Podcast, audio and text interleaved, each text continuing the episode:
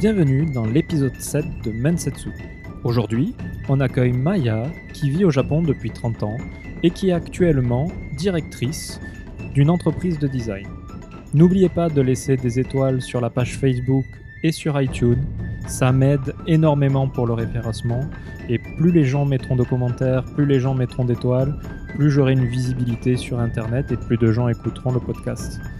Vous pouvez me laisser des commentaires également sur le mail mensetsuky@gmail.com et vous pouvez aussi poser des questions. J'essaierai d'y répondre en début d'émission. C'est vrai qu'actuellement, il n'y a pas tellement d'interaction à part sur Twitter et par mail avec les auditeurs et je souhaiterais implémenter des questions-réponses en début d'épisode pour mettre plus de convivialité dans le podcast. Un petit oubli a été fait pour le micro de Maya. La protection n'était pas sur le micro et du coup les P seront plus accentués. J'espère que la qualité n'en pâtira pas et que vous prendrez toujours autant de plaisir à l'écoute. Je vous souhaite une bonne écoute et vous dis au mois prochain. Bonjour Maya, Bonjour. comment allez-vous? Très bien. Est-ce que vous pouvez vous présenter en quelques mots? En quelques mots, ça va être difficile, mais je vais essayer. Mon nom est Maya, Maya Maniglier. Euh, je suis au Japon depuis une trentaine d'années et je travaille dans la société Exprime en tant que design concierge. D'accord. Bon, on va y revenir après pour euh, comprendre exactement ce qu'il en est. Donc ma première question, pourquoi le Japon? Euh, Le Japon est un, un intérêt que j'avais depuis longtemps, qui avait commencé en fait euh, à l'école à travers les films de Kurosawa. Un film qui n'est pas forcément très connu au Japon, peut-être un petit peu plus en France, qui s'appelle Dodeskaden et qui est un film assez sombre hein, euh, qui raconte euh, la vie dans un, slum de Tokyo et la vie de, ses habitants euh, qui est rythmée en fait par un simple d'esprit qui tous les jours imagine qu'il conduit un tram à travers ce slam et il mime et il imite le bruit du tram en disant Dodeskaden, Dodeskaden qui rythme tout ce film. J'avais trouvé ce film absolument extraordinaire et j'avais décidé euh, de pouvoir écouter et apprécier ce film en version originale et pas avec les sous-titres. Euh, C'était la première, euh, ma première approche du Japon. Donc vous aviez quel âge à ce moment-là? Je devais avoir une quinzaine d'années, je pense. D'accord, donc vraiment, vraiment jeune. Mhm. Donc suite, euh, suite à ce film, en fait, est-ce que vous avez essayé de découvrir plus d'œuvres en provenance du Japon ou- Alors, pas du tout. euh, mon intérêt était très sélectif. D'accord. Mais c'était aussi, euh, il y avait eu des expositions sur l'architecture japonaise qui étaient absolument fascinantes. Donc il y avait plusieurs éléments, plusieurs facteurs, plusieurs angles d'approche qui m'ont poussé vers le Japon. Et puis je devais choisir un petit peu ce que je devais étudier. Et dans ma famille, il est assez naturel de s'orienter vers une carrière internationale, enfin de partir à l'international. J'avais pas trop envie de partir dans une zone qui avait déjà été euh, défrichée en quelque sorte par quelqu'un de la famille. Et donc, il me restait plus beaucoup de zones dans le monde, hein, mais le Japon avait, euh, était encore terra incognita. Euh, et donc, je me suis inscrite en fac de japonais à ma sortie, ma sortie du lycée. Donc oui, c'était ma, ma seconde question. Vous avez choisi les études en fonction de votre volonté d'aller au Japon, en fait. D'un coup de cœur. J'étais même pas en train de me dire je vais aller au Japon, je vais aller travailler. C'est simplement que je voulais voir ce film en japonais. C'était mon coup de cœur, donc je me suis inscrite au Langzhou. Et le, et le fait d'avoir vu ce film, ça, ça, ne vous a vraiment pas poussé à découvrir de nouvelles œuvres euh, japonaises ou du même auteur? Moins dans les films et plus dans la littérature. D'accord. Euh, le Kawabata, d'autres Inoue. euh, C'était plus la littérature qui m'avait euh, tenté à l'époque. D'accord. Donc vous aviez 15 ans. Et avant ça, vous aviez jamais entendu parler du Japon? Un petit peu, si quand même, hein, une culture générale, dirons-nous. hein. D'accord. Donc vous allez, euh, j'allais dire à Inalco, mais est-ce que c'est Inalco? Ouais. C'est exact, oui, Langzhou, l'INALCO, l'Institut national des langues orientales. Et là, vous faites une licence. J'ai commencé par la licence. D'accord. hein. Donc ça dure trois ans à peu près? Alors à l'époque, on avait plusieurs cursus. Il y avait un cursus de deux ans, Mhm. ensuite une année supplémentaire pour la licence, et ensuite une année supplémentaire pour euh, la maîtrise et plus les, les mémoires qu'on écrivait aussi entre-temps. Vous êtes allé au Japon pendant ces trois ans ou? Alors, je suis allée plusieurs fois au Japon l'été. à l'époque, c'était encore beaucoup plus cher que maintenant. donc, je ne pouvais pas y passer toutes mes vacances d'été. Généralement, je travaillais une partie de l'été, je partais, je partais à travers l'Asie aussi, donc, puisque c'était des billets qui nous permettaient, on n'avait pas de vol direct, enfin, c'est trop cher à l'époque. Mhm. Et donc, je passais par l'Asie, je visitais un peu l'Asie et je passais quelques semaines au Japon. Donc, j'essayais également de profiter de programmes d'échange qui existaient avec mon université et d'autres universités japonaises. Donc, deux fois Kanazawa, Matsui ou Atsukuba. J'ai eu l'occasion de faire euh, des séjours et particulièrement à Kanazawa, euh, où j'ai pu passer aussi euh, des, moments d'échange, non seulement avec les familles, mais également dans l'université d'été de Kanazawa. Donc, je continuais à étudier, à étudier le japonais euh, pendant cette période. D'accord. Donc, la première fois que vous êtes allé au Japon, vous aviez quel âge? Je devais avoir 19 ans. Ça devait être mon premier, 19 ou 20 ans, ça devait être mon premier séjour après l'entrée en fac. Est-ce que vous vous en souvenez? Je me souviens de mon arrivée à Shinagawa. Euh, je me souviens de l'hôtel euh, et la pente que j'ai franchie, que j'ai gravie pour aller prendre mon premier repas dans un, petit boui-boui euh, à côté de la gare et du thé qu'on serve quand on arrive automatiquement au Japon. Quand on arrive au Japon dans un restaurant, on vous sert automatiquement un verre de thé à l'époque et, ma première gorgée de ce thé m'a fait croire qu'ils avaient mélangé du thé et du café en se trompant pour me servir, tellement c'était un goût étonnant que, je ne connaissais absolument pas. D'accord. C'était pendant votre première année de licence? Deuxième année? Je pense que c'était oui, après ma première année, j'ai dû faire un premier séjour. Et votre japonais à ce moment-là était comment alors? Assez balbutiant quand même encore. D'accord. Euh, mais on avait fini les hiragana, les katakana, donc les deux premiers syllabaires basiques japonais. Et on avait commencé les kanji, donc les caractères chinois. Mhm. Le japonais étant beaucoup plus difficile à écrire qu'à parler, euh, puisqu'on peut très bien se débrouiller avec des phrases de base, avec une grammaire de base et un, vocabulaire euh, assez courant. Donc la vie quotidienne n'était pas encore trop compliquée, je dirais. Euh, mais l'écriture était ce qui, ce qui était le plus compliqué, le plus dur à, passer comme épreuve pour survivre dans la langue japonaise. Est-ce qu'il y a quelque chose qui vous a marqué, mis à part le thé, euh, durant ce voyage? Tout le monde était souriant, tout le monde était gentil. Il n'y avait pas, et c'est resté maintenant aussi, euh, pas d'agressivité. On, on, sentait un calme assez général dans la rue. C'était très reposant, surtout pour moi qui venais de Paris. D'accord. Ensuite, vous êtes revenu continuer vos études. Exactement. Et vous êtes revenu combien de temps après? Je ne pouvais voyager que l'été parce que c'était le seul moment où j'avais assez de temps pour, euh, pour venir. Mhm. Donc, euh, ce que je faisais en fait à l'époque, on, pouvait passer les examens à deux périodes, en juin et en septembre pour rattraper si on n'avait pas assez d'unités euh, pour passer l'année suivante. Et pour être sûr d'être en vacances jusqu'en octobre, je passais le double d'examen en juin. Et donc, j'étais sûre de passer euh, toutes mes unités. Et j'étais en vacances jusqu'en octobre. Euh, donc, c'était uniquement cette période, ces périodes d'été et d'hiver que je travaillais, que je venais au Japon. Donc, à chaque fois, vous veniez donc tous les étés pour un mois ou deux? Euh, Un mois plutôt. Deux mois, c'était pas possible à l'époque. Et vous logiez où, du coup? Souvent chez l'habitant, donc dans des familles d'accueil. Et puis sinon, quand je me promenais au Japon, dans des auberges de jeunesse, euh, ou bien des, auberges de, location commune. On, pouvait louer encore des, endroits où on, vivait à plusieurs dans une pièce. Mhm. Euh, des petits homes, ça existait assez peu à l'époque, mais ça se trouvait encore. Où on voyageait à plusieurs, des gens qu'on rencontrait hein, et d'autres étudiants. Et comment vous trouviez ces familles d'accueil? À l'époque, à Liangzhou, on avait des systèmes qui nous permettaient d'être présentés. Euh, il y avait aussi plusieurs programmes d'échange Mhm. Euh, qui nous présentaient des familles. Et c'est comme ça qu'on pouvait échanger avec eux. D'accord. Donc vous avez dit que votre famille avait l'habitude de l'international. J'imagine que quand vous êtes arrivé au Japon ces premières fois, il n'y avait pas tellement de gap culturel pour vous, il n'y avait pas tellement d'étonnement face à une culture différente? C'était simplement une culture de plus différente, mais c'était tellement différent en même temps. Euh, aucun de nos critères euh, de référence si on va aux États-Unis ou si on va même dans certains pays d'Afrique, on a quand même une certaine connaissance plus proche que celle uniquement de la culture générale d'un mhm. pays. L'Asie et, le Japon en particulier étaient tellement loin, mais en même temps tellement éloignés culturellement de ce qu'on en connaissait, euh, que c'était quand même assez effectivement surprenant. D'accord.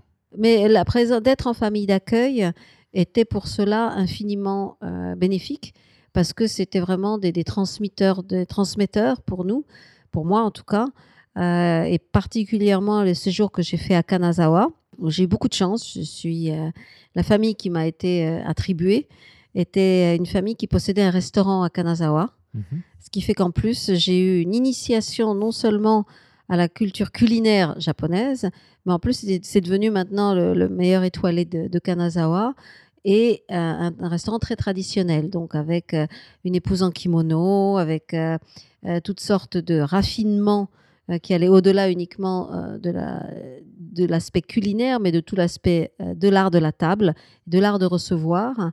Et, et que cette, cette dame m'a transmis pendant ce petit mois où j'étais avec eux. Et son mari m'a transmis également tout son, son plaisir de manger que j'avais déjà en, en français, mais euh, là en japonais, euh, il, il a fait l'éducation de mon palais. D'accord, donc uniquement l'éducation du palais Il vous a pas appris à servir ou euh, Non, il m'a appris à boire aussi. à boire aussi D'accord. ok. C'est là où j'ai découvert que le saké japonais euh, était, pouvait être très bon parce qu'à l'époque en France, saké japonais très souvent servi chaud. Mhm. Euh, c'était souvent des bouteilles éventées, c'était pas de la grande qualité euh, et j'aimais pas d'allemand. Et Quand je suis arrivée à Kanazawa et que j'ai dit ça à mon hôte, il était absolument scandalisé.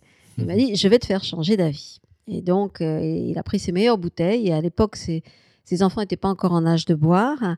Son épouse buvait pas non plus. Et lui, il aimait bien boire un petit coup. Et euh, comme ils habitaient au-dessus du restaurant, le soir après le service, on passait de sacrées soirées avec lui.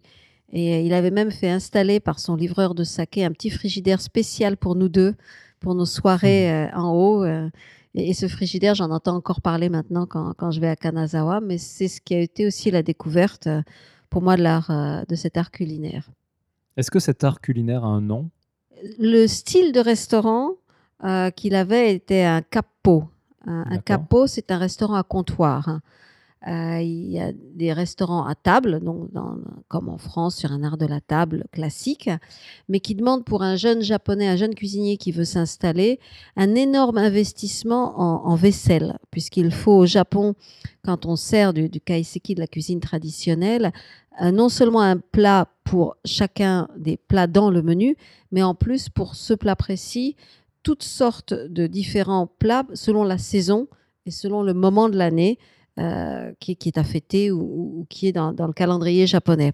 Ce qui fait que pour un jeune restaurateur, un jeune chef qui veut se mettre à son compte, c'est un investissement très important qui, sans un patron ou un mécène, ils ne peuvent généralement pas faire.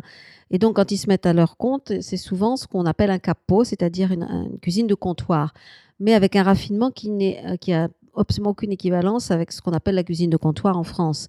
C'est une cuisine extrêmement raffinée, mais qui est un- basée sur un tête-à-tête entre le cuisinier et euh, la personne qui, vient au comptoir.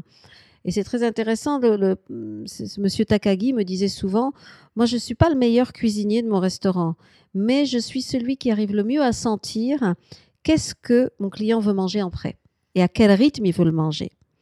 Et, c'est là qu'il m'a, euh, et son épouse de la même façon, aidé à mieux comprendre ou mieux sentir ce que c'était le concept du ma, du moment, de l'intermède, du tempo, euh, qui est très important non seulement dans la cuisine japonaise, mais dans toutes sortes de, de choses. C'est la respiration, c'est le rythme euh, que pas seulement une personne, pas seulement le restaurateur ou le serveur ou le maître d'hôtel donne, mais qui arrive à être un égrégore quand on arrive à sentir entre qu'il y a une bonne symbiose, une bonne entente euh, avec le client, le maître d'hôtel, le serveur, etc.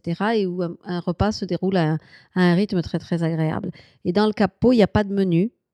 Euh, et, et on peut avoir euh, le, le cuisinier qui vous sert quelque chose comme ça en disant tiens goûte ceci ou tu as peut-être envie de manger cela ou et il y a un jeu comme cela une, conversation qui se crée au- au-delà du comptoir qui est absolument fascinante et même si ce genre de restaurants ont des salles privées des salles priva- qu'on peut privatiser etc si vous avez l'occasion d'aller un jour dans ce genre de restaurant il faut absolument demander à être au comptoir et là on saura que vous êtes un vrai connaisseur D'accord.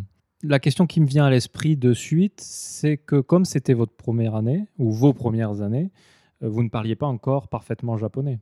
Tout à fait. Donc comment se passait la communication avec cette personne?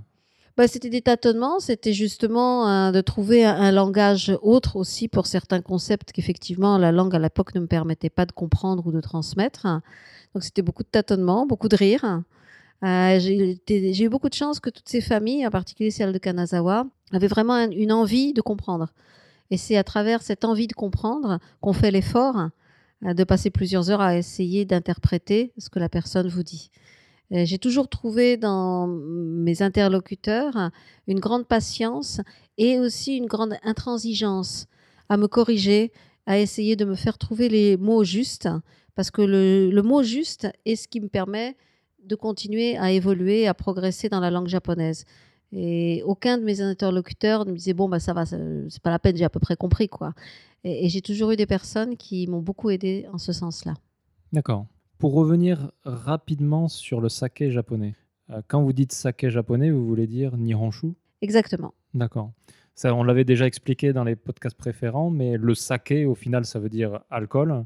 Et le nihonshu, c'est ce que nous, on appelle saké en France en général, avec euh, l'idée erronée que c'est un alcool fort qui se boit chaud en général, alors que c'est plus comme un vin. Tout à fait, le, taux d'alcool est à peu près équivalent et il se boit plus souvent frais ou froid que chaud.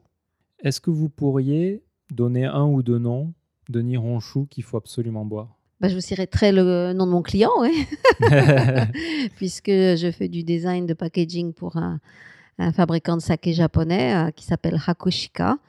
Euh, mais beaucoup, moi, des sakés qu'on boit maintenant sont des sakés de fût, c'est-à-dire c'est un, avec quelques amis, on, on achète un fût chez un fabricant japonais qui nous fait un saké à un certain goût et dont on m'envoie une quelques bouteilles euh, de temps en temps. Quand vous êtes arrivé au Japon pour la première fois, est-ce que ça vous a évoqué le film qui vous a fait commencer cette aventure? En fait, plus que ce film-là, la vision qui m'a été évoquée, c'est un petit peu bateau, mais c'était celle de Blade Runner, D'accord. film Blade Runner.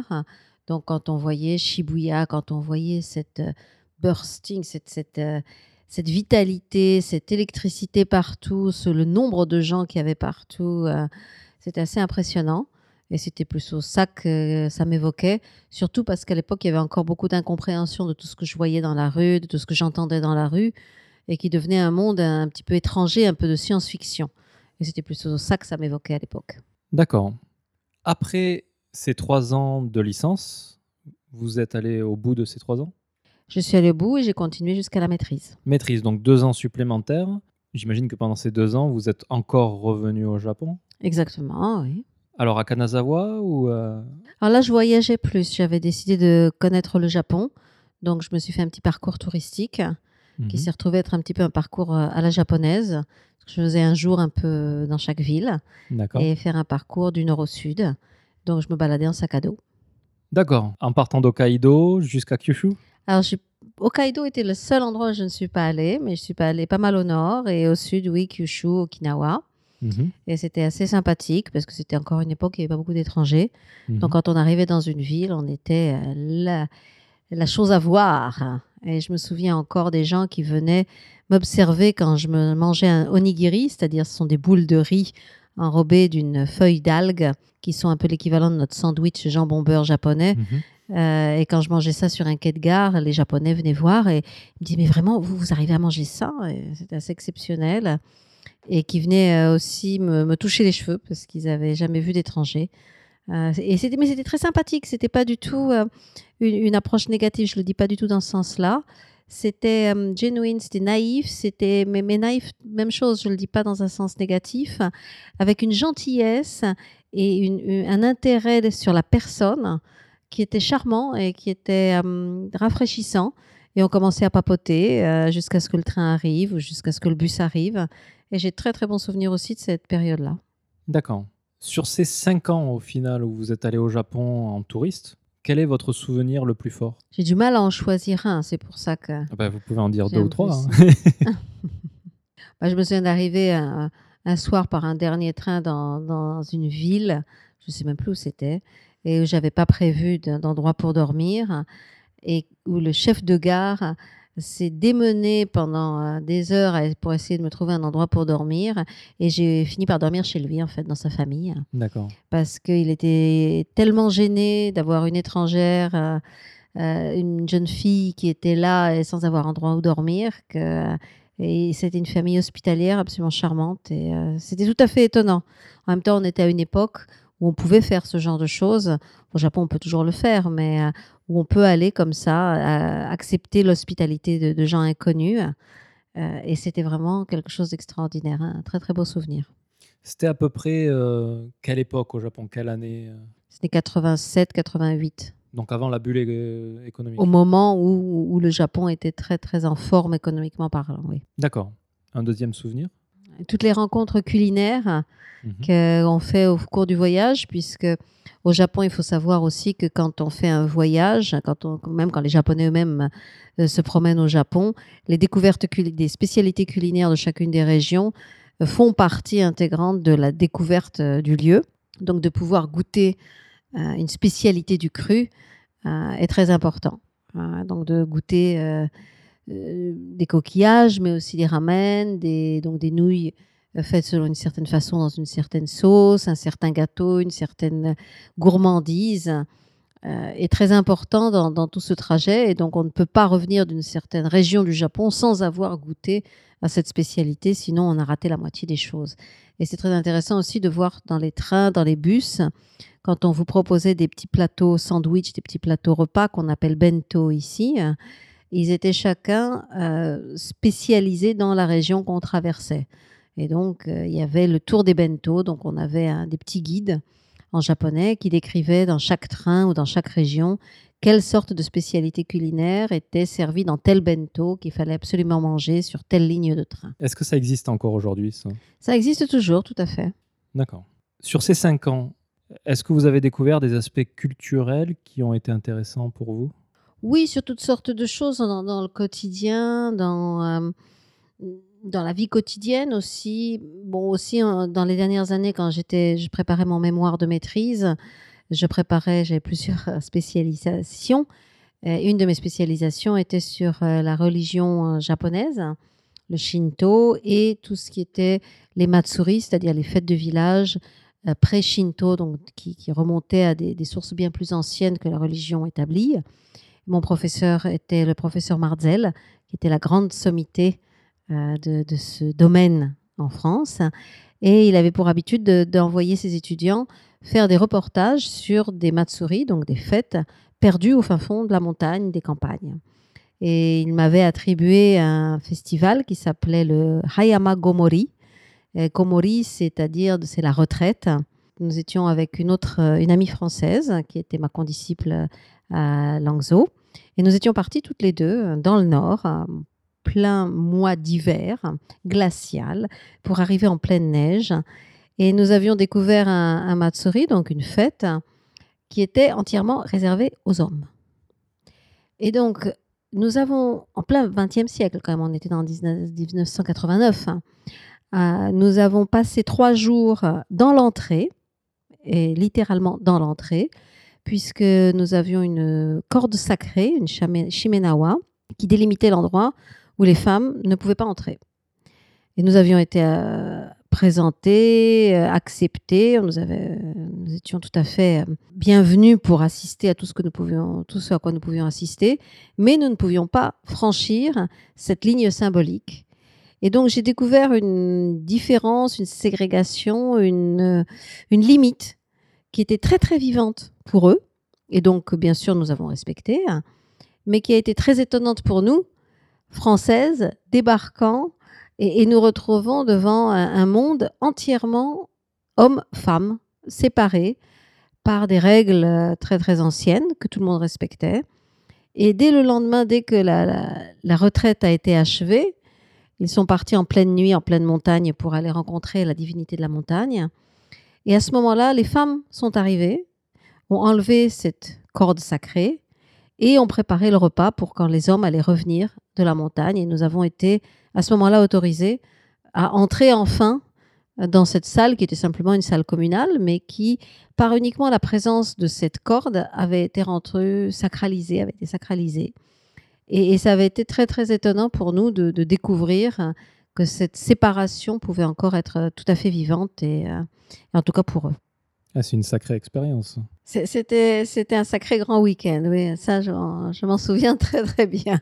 C'était volontaire de la part de votre professeur de vous envoyer là-bas? Je pense que comme c'était le grand spécialiste des, des Matsuri, s'il ne s'était pas rendu compte qu'il envoyait deux filles dans, un, dans ce genre de guet-apens, il était un petit peu innocent. Mais je pense qu'il ne s'est pas rendu compte qu'on serait vraiment euh, effectivement en dehors de la Shimenawa. Mais en même temps, euh, il y avait beaucoup de, de- une grande conversation parce que la, la- parole passait à travers cette- cet espace invisible, cette barrière invisible. Et euh, il y a beaucoup de blagues. Euh, euh, et- puisque c'est en même temps très, tout ce qui était la divinité de l'homme et de la femme, donc les rites agraires, donc tout ce qui était très sexuel aussi. Et il y avait des blagues un petit peu cochonnes qui passaient de l'autre Hmm. côté de la Shimenawa, donc euh, on a bien rigolé, ce qui était très sympathique, hein, on a tout à fait accepté la chose. Euh, et ça se faisait dans une ambiance très très bon enfant, mais je pense que soit il s'en est pas rendu compte sur le coup, euh, mais je pense qu'il nous a quand même pas envoyé dans un guet-apens, mais nous avons en même temps pu accéder à l'information puisqu'on nous a autorisé à rester, à regarder, à voir tout ce qui se passait, à enregistrer, à prendre des photos. D'accord. En tout cas, nous ne l'avons absolument pas vécu comme une brimade ou comme quoi que ce soit. C'était quelque chose d'accepté. Bah, ça fait de bons souvenirs au final. Très bon souvenir. Au terme de ces cinq ans, est-ce que vous avez pu réécouter votre film en langue originale? Tout à fait. Et donc, j'ai pu me réconcilier avec ma mère euh, parce que sur la télévision, j'avais euh, collé un gros scotch pour ne plus voir les sous-titres.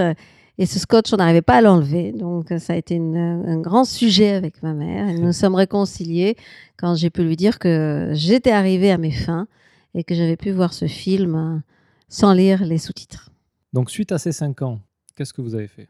Bien, j'étais en dernière année de fac, donc au Langso. Et comme je vous l'ai dit, je travaillais l'été pour me payer mes séjours au Japon. Et un de mes jobs d'été était d'accompagner des groupes de Japonais euh, qui voyageaient au Japon, principalement pour des activités culturelles. Et un de ces groupes était un groupe de chant qui faisait le tour des... Il y avait un festival en France où des chanteurs de toutes les nationalités étaient invités. Et ce groupe japonais y avait participé et je les avais accompagnés pendant deux semaines en France pour faire un tour. Et ils avaient beaucoup aimé la façon dont je les avais aidés. Et donc, ils m'avaient présenté à des sociétés au Japon pour venir travailler au Japon. Et quelques mois après, donc j'étais encore en, train de passer mes examens, avant même de passer mes examens, j'ai reçu une proposition euh, du groupe Seibu. Donc, c'était un gros groupe de hum, grands magasins à l'époque, un, très- un des plus gros grands magasins du monde, euh, qui m'a proposé de venir pour un job de six mois euh, pour une exposition qu'il faisait sur la France et sur Paris au grand, magasin- grand magasin de Ikebukuro. Et j'ai accepté. Donc, euh, j'ai négocié avec tous mes professeurs pour passer tous mes examens deux mois avant. Et en juin 1989, je prenais l'avion pour passer six mois au Japon avec euh, une valise. Donc pour ce qui est du visa, comment avez-vous fait? C'était Cebu qui s'est occupé du visa, donc j'avais un visa de travail pour six mois. Six mois seulement, d'accord. À l'époque, je suppose, où c'était peut-être un, visa d'un an, mais c'est Cebu qui s'est occupé de tout ce qui était avec tous les papiers qu'il y avait à faire. Et pour le logement? Donc le logement, j'étais en famille d'hôtes euh, qui m'avait été présenté par euh, les gens du groupe de chant Mhm. euh, qui connaissaient quelqu'un qui avait une, une pièce chez eux, leur fils partant étudier aux États-Unis. Et donc j'ai loué cette, cette, cette pièce pendant mes premiers six mois de présence au Japon. Donc le fait de partir au Japon pour y vivre, c'est plus un concours de circonstances qu'une vraie volonté? Je pensais que c'était quelque chose que je ferais un jour, mais j'étais encore en dernière année de maîtrise. J'avais pas encore du tout planifié euh, ce que je voulais faire professionnellement. L'occasion s'est présentée et je ne partais pas, je vous le rappelle, vivre au Japon. J'avais un contrat de six mois. Je partais avec une valise, hein, c'était tout. hein. Donc vous n'aviez pas l'intention d'essayer de vous implanter euh, par la suite? Je n'ai jamais vraiment eu beaucoup d'intentions planifiées euh, si longtemps à l'avant. J'ai un petit peu euh, suivi le mouvement, je dirais. D'accord. Est-ce que ces six mois se sont bien passés? Tellement bien passé qu'ils se sont transformés en 30 ans. D'accord, bon, bah ça, ça a le mérite d'être clair. Donc euh, après ces six mois, donc c'est la première fois que vous travaillez avec des Japonais à ce moment-là? Où je travaillais sur une vraie relation professionnelle. Avant, c'était plus des jobs d'été. Est-ce que vous avez ressenti des difficultés, des différences euh, Vous aviez jamais travaillé en France avant? Non, mais quand on m'a demandé de servir le thé, je me suis dit oui, c'est un petit peu différent quand même ici. Et vous l'avez fait? D'accord. On apprend de tout. hein. D'accord. Rien d'extraordinaire pendant ces six mois? Oh, plein de choses, plein de choses. hein. Servir le thé, bien sûr, mais observer aussi toutes les relations qu'il y avait de, de hiérarchie dans un bureau japonais, euh, qui est un peu un condensé de la société, je dirais. On nous apprenait aussi à répondre au téléphone. C'est-à-dire que le premier jour, sortant de fac, débarquant de Paris, on devait répondre aux clients au téléphone. Et quand vous savez quels sont les critères, et surtout à l'époque, hein, je vous rappelle, c'est les années 1989-1990, les critères de qualité euh, japonais vis-à-vis de la relation qu'on doit avoir et du langage qu'on doit utiliser vis-à-vis du client, puisqu'il y a plusieurs niveaux de politesse au Japon. Ce n'est pas seulement le tutoiement et le vouvoiement. Il y a beaucoup plus de niveaux de politesse qu'on peut utiliser, qu'on peut exprimer à travers la langue. Et quand on s'exprime vis-à-vis d'un client, il faut utiliser le niveau maximum. Ce qui, quand euh, vous sortez de fac, c'est pas forcément ce à quoi vous êtes préparé. Et euh, dès qu'on avait fini un appel, euh, on se faisait appeler et voilà comment il faut parler, euh, se faire modifier, se faire corriger, etc. Et donc ça, c'est, moi, je trouvais que c'était une très bonne école. Euh, c'était assez difficile, effectivement, parce que c'était très très demandant. Ils avaient des critères assez élevés. Mais bon, maintenant, je suis capable de répondre au téléphone et d'enseigner à mes propres employés comment répondre au téléphone en japonais. Et quand j'appelle sur vis-à-vis de grands magasins ou vis-à-vis d'un niveau équivalent, beaucoup de gens pensent que je suis japonaise. En 89, il n'y avait pas de- d'email encore? Non, on est d'accord au fax. Ah, c'était le fax. Donc, est-ce que vous aviez à écrire euh, à la main ou plus euh, machine à écrire? Alors, le WAPRO, le Word Processor, existait, D'accord. donc le traitement de texte, mais il y avait une salle dans tout le bureau où il y avait deux machines et qu'on utilisait à tour de rôle. Les trois quarts des personnes ne savant pas, sachant pas l'utiliser. Moi-même, j'avais pris un cours de spécialisation à l'université sur le traitement de texte en japonais, donc je savais l'utiliser. Et donc, on nous demandait généralement de faire un peu les, secrétaires et de taper euh, certains textes pour euh, ces messieurs qui ne savaient pas utiliser le traitement de texte. Ce qui finalement était très utile parce qu'on voyait tout passer. Et donc, on savait exactement ce qui se passait dans la société. Donc, moi, je trouvais ça d'un très bon enseignement finalement. Ensuite, c'était beaucoup le fax. D'accord. Le fax qui, euh, même de nos jours, euh, est très important. Continue à exister. On a encore des passages de commandes par fax, tout à fait. Au terme de ces cinq ans, vous avez travaillé pendant six mois. Votre niveau de japonais à ce moment-là était pratiquement bilingue? Non, pas tout à fait. Je pense en toute sincérité que déjà en sortant de fac, le japonais que je pratiquais à l'époque était un japonais universitaire et donc très rigide, avec des formules de politesse qui n'étaient pas forcément adaptées à l'époque. Euh, on appelait euh, un de nos professeurs le professeur Meiji parce que la langue qu'il enseignait datait de l'époque Meiji, c'est-à-dire plus d'une centaine d'années. Euh, donc c'était un, un japonais très compassé. Beaucoup de mes amis actuels euh, me rappellent euh, en boutade les certaines phrases, euh, tournures de phrases que j'utilisais à l'époque.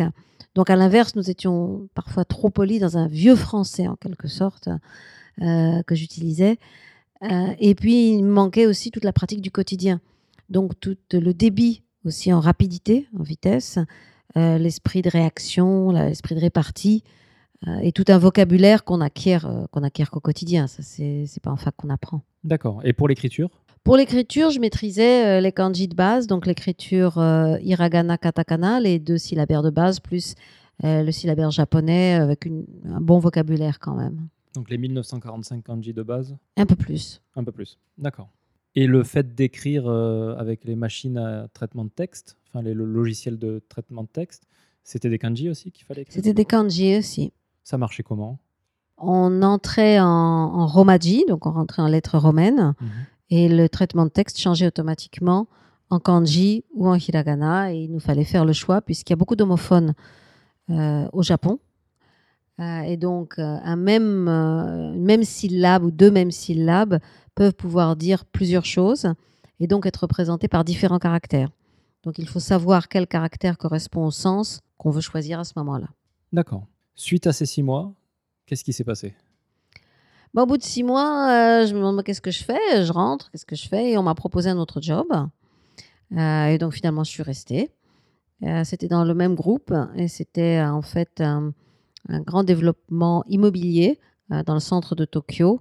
Et le groupe Cebu Saison pour lequel je travaillais à l'époque avait fait euh, une joint venture avec le groupe Accor et le groupe Intercontinental et désirait importer la thalassothérapie au Japon. Et était en train de construire un énorme euh, centre de thalassothérapie dans le centre du Japon et désirait également développer un projet de thalassothérapie urbaine dans Tokyo. Donc vous êtes parti pour combien d'années là? Bah Là, c'était un contrat sur deux ans. Deux ans. Donc euh, renouvellement du visa Donc renouvellement du visa. Donc la même chose, c'est la société qui s'en est occupée. hein. Et cette fois pour le logement, peut-être un logement personnel? Ah là, pour la première fois, oui, j'ai pris ma propre, euh, ma propre chambre. hein, D'accord. puisque j'étais j'étais quand même partie sur deux ans. Puis au Japon, quand on loue une chambre en plus, ce sont des quand on loue un appartement, ce sont souvent des contrats de deux ans. Donc pour la première fois, je suis allée dans, chez un agent immobilier pour voir que pour un étranger au Japon, c'était pas évident de trouver un logement, surtout que j'avais pas de garant. Euh, donc la société s'est portée garante pour moi. euh, puisque j'ai pas de famille, rien du tout ici. Mais même dans ce cas-là, c'était très compliqué parce que la plupart des propriétaires japonais refusaient de louer à des étrangers qui risquaient de ne pas comprendre, de ne pas savoir, de poser problème, etc. Bon, j'ai fini par trouver, mais j'ai dû passer un entretien avec le propriétaire pour qu'il puisse s'assurer que je n'étais pas euh, quelqu'un de mauvaise foi. C'est toujours aussi compliqué de nos jours de trouver un appartement dans des agences, des agences classiques.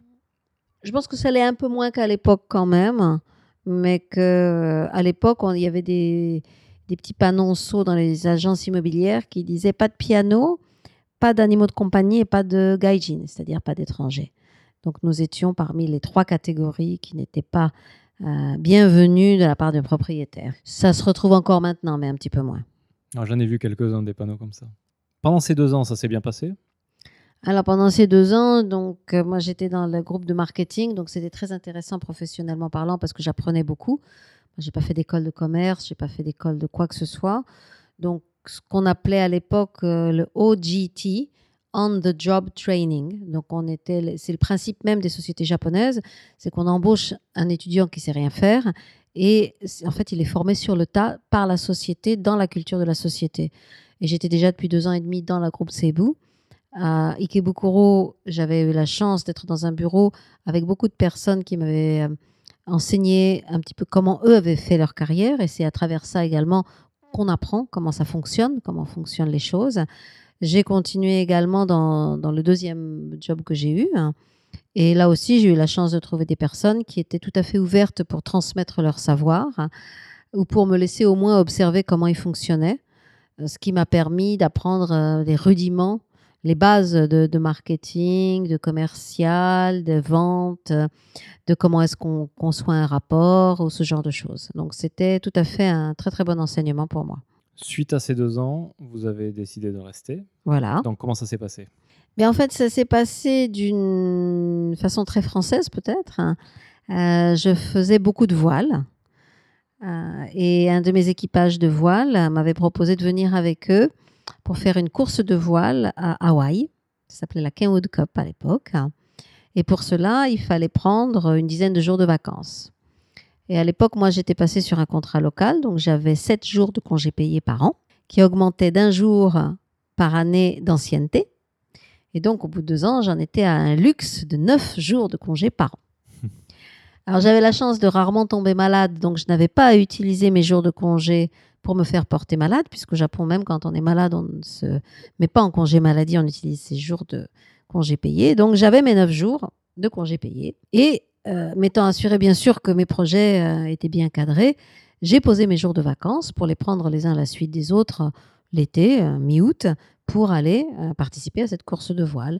Et tout le bureau savait, puisque j'arrivais tous les lundis matins avec des coups de soleil épouvantables, que j'étais très très impliquée dans la voile, que c'était quelque chose de très important pour moi. Et donc le PDG était d'accord, mais je suis allée voir le directeur du personnel pour lui poser mes congés. Et ce monsieur japonais d'un certain âge m'a regardé et m'a dit Mademoiselle, ici on ne prend pas ces congés à la suite parce que ça va poser des problèmes dans le bureau à vos autres collègues. J'étais voir le président, j'ai dit écoutez, on a dit ça, je suis un peu surprise quand même parce que j'ai fait en sorte que mes projets se passent bien, j'ai fait euh, tout ce qu'il fallait pour que ça pose pas de problème aux autres, ni aux clients, ni à mes collègues. Euh, c'est quand même mon droit de prendre mes neuf jours de congé. Et vous savez combien c'est important pour moi, euh, etc., etc. Mais il n'y avait rien eu à faire puisque c'était la décision euh, de la personne qui était en charge des ressources humaines. Et je dis, bon, bah, puisque c'est comme ça, voilà ma démission. Et puis du jour au lendemain, je suis partie. Donc le, même le CEO n'a pas pu débloquer euh, l'affaire? Non, je crois qu'il y avait beaucoup de tout ce qui est le respect de la, un certain respect de la hiérarchie. C'était pas un CEO propriétaire non plus, c'était un CEO engagé, euh, avec euh, des relations politiques aussi dans le groupe. Et puis, il y a des relations internes aussi qui font qu'il ne peut pas non plus impunément aller contre la décision qui était déjà officielle d'un de ses directeurs. Ils ont réagi comment quand vous avez posé votre démission? Bah, Ils étaient très surpris. Hmm, ils ne pensaient pas que je pense que euh, euh, je pourrais prendre ce genre de décision. Donc, euh, ils étaient assez surpris. je ne sais plus s'ils ont essayé de me retenir ou pas. Pour moi, j'étais déjà dans ma tête, j'étais déjà partie. Donc, ce ne sont pas des, des, détails dont je me souviens, je dirais. D'accord. Ça posait pas de problème vis-à-vis du visa? J'étais encore, encore en cours de visa. Donc, euh, je pouvais aller et revenir deux semaines à Hawaï sans être encore euh, obligé de quitter le Japon, je dirais. Ce qui me semble que officiellement, même de nos jours, après une démission sur un visa de travail, il faut retrouver du travail dans les trois mois. Est-ce que c'était en vigueur à l'époque? Ça devait être encore en vigueur, oui, oui. Mais je suis partie une semaine après avoir, euh, quelque temps, très très peu de temps après avoir quitté la société. Donc, j'étais pas encore dans, les, dans la marge de ces trois mois. D'accord. Vous avez des anecdotes par rapport à ce voyage euh, en voile? Bah, L'anecdote se situe en fait avant, puisque bon, moi je partais, euh, je partais pour deux je quittais la société, je partais pour deux semaines de voile. Je me disais en revenant, je réfléchirai, je verrai ce que je fais. Euh, bon, j'ai quelques mois de loyer devant moi, j'ai quelques mois de visa devant moi, donc bon, qu'est-ce que je fais? Je rentre, je rentre pas. c'est peut-être le moment de revenir en France, voilà. Bon, mais je me disais bon, pour l'instant, moi, c'est ma course de voile qui est important. Et puis, euh, la veille du départ de mon avion, quelqu'un m'appelle, qui était quelqu'un qui travaillait, avec qui j'avais travaillé dans, le job que je faisais, euh, qui était PDG d'une société, CEO d'une société d'architecture, qui avait conçu l'immeuble euh, pour lequel je, travaillais, dans lequel je travaillais, et qui me dit, mais on m'a dit que tu partais, c'est vrai je dis, ben oui, mon avion est demain. Je dis, mais il faut absolument que tu viennes me voir. je veux absolument que tu travailles chez moi. Je dis, mais moi, je connais rien d'architecture, je suis pas architecte, je connais rien. Dit, non, mais euh, je veux que tu travailles avec moi euh, dans, dans, mon secrétariat. Dis, moi, secrétaire, vous m'avez bien vu, ça va pas du tout. Euh. mais non, de toute façon, il faut absolument que tu viennes, qu'on se rencontre. Je dis, moi, mon avion, il est demain. à quelle heure est ton avion? Ben, C'était un avion de l'après-midi. Il dit, bah, tu viens avant l'avion et puis je t'emmènerai en voiture à l'aéroport. J'étais pas très chaude, mais bon, il assistait tellement, puis il avait été très très gentil avec moi quand on avait travaillé euh, ensemble. Donc je dis bon bah ok. Et donc je suis arrivée et il faut savoir quand même que euh, Monsieur Ito était à l'époque un des plus gros cabinets d'architectes du Japon. Il y avait une centaine d'architectes de premier rang qui travaillaient pour lui. Euh, il avait tout un, un étage dans un des meilleurs quartiers de Tokyo. C'était un grand pionnier de l'architecture hospitalière et de l'architecture de conception au Japon. Et, je suis arrivée pas en bleu de travail, mais bon, je prenais l'avion, j'allais à Hawaï, je faisais une course de voile, j'avais mon sac à dos et j'étais avec mes dockers et, euh, c'était un petit peu comme ça. Et donc, je venais pour refuser, en fait. Je n'avais pas du tout l'intention de travailler dans un truc que je connaissais pas du tout. Et puis, en plus, en, assistance, ça ne me tentait absolument pas. Et Monsieur Ito était très, très convaincant. Et mmh. c'était une personnalité absolument exceptionnelle. Un, un grand monsieur. Un grand, grand monsieur. Je suis très, très contente de l'avoir connu. Et donc, en fait, je suis partie à Hawaï et, le lendemain de, l'atterrissage de mon retour à Tokyo, je commence à travailler pour lui. D'accord. Donc, ça a permis de partir euh, le cœur léger à la voile. Ah, bah, je partais de toute façon le cœur léger. De toute façon. D'accord. Donc, à votre retour, vous avez commencé à travailler pour lui et ça a duré combien de temps? Ah, ça a duré deux ans. Deux ans aussi Oui, parce que c'est une course de voile qui avait lieu tous les deux ans. D'accord. Et au bout de deux ans, voilà, un déjà vu, je suis allée poser mes congés luxueux de neuf jours de congés pour aller à une course de voile auprès du chef euh, du personnel de la société de Monsieur Ito qui avait pris sa retraite entre-temps. Et le chef du personnel, un monsieur japonais d'un certain âge, me dit Mademoiselle, au Japon, on ne prend pas tous ces jours de congés de suite. Alors je lui dis Voici ma démission, elle était déjà presque prête. Elle était préparée. D'accord. Et Monsieur Ito n'a pas essayé de vous retenir?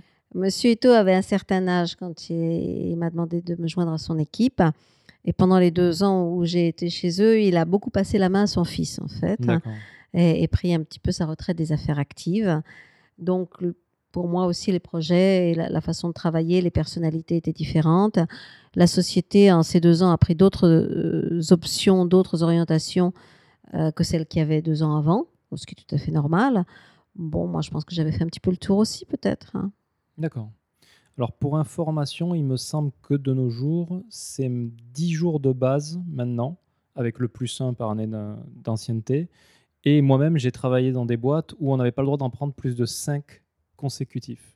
Donc pour rentrer en France l'été, c'était aussi problématique. Moi, j'ai pas eu à démissionner, mais c'est un problème qui existe encore euh, de nos jours dans les boîtes traditionnelles japonaises. On voit que le Japon a beaucoup évolué. En 25 ans, vous avez gagné trois jours. Voilà. Bon, ça, c'est une question que, que- que je garde pour tout à l'heure.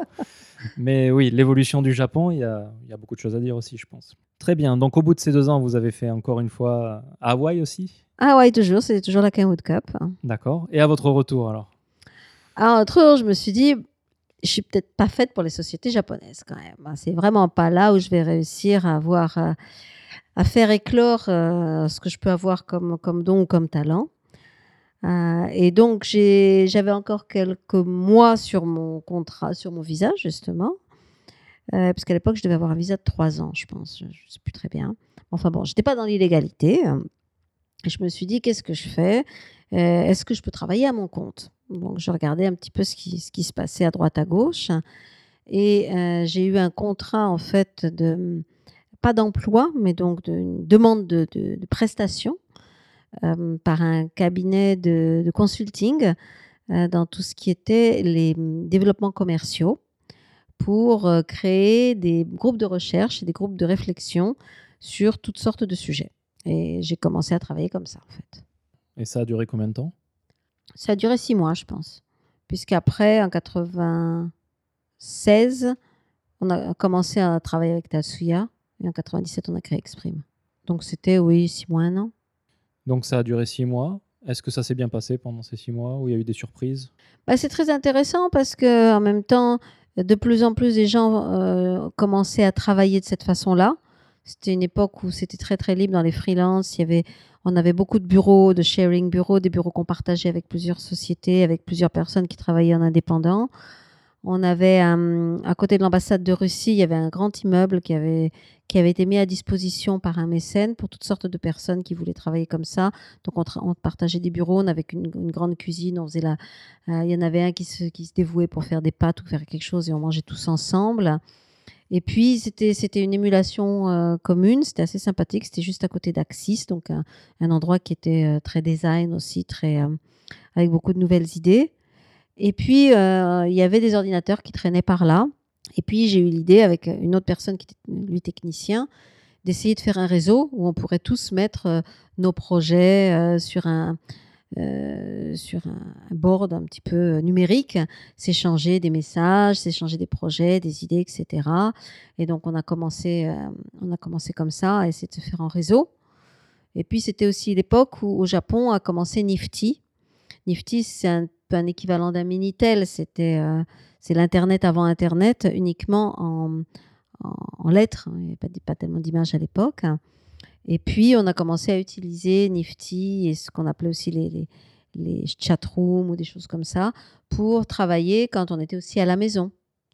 Euh, bon, à l'époque, c'était des modems euh, 126, hein, donc c'était euh, c'était assez limité comme, euh, comme rapidité, mais on avait en même temps que des lettres à faire passer, donc des messages, c'était assez rapide.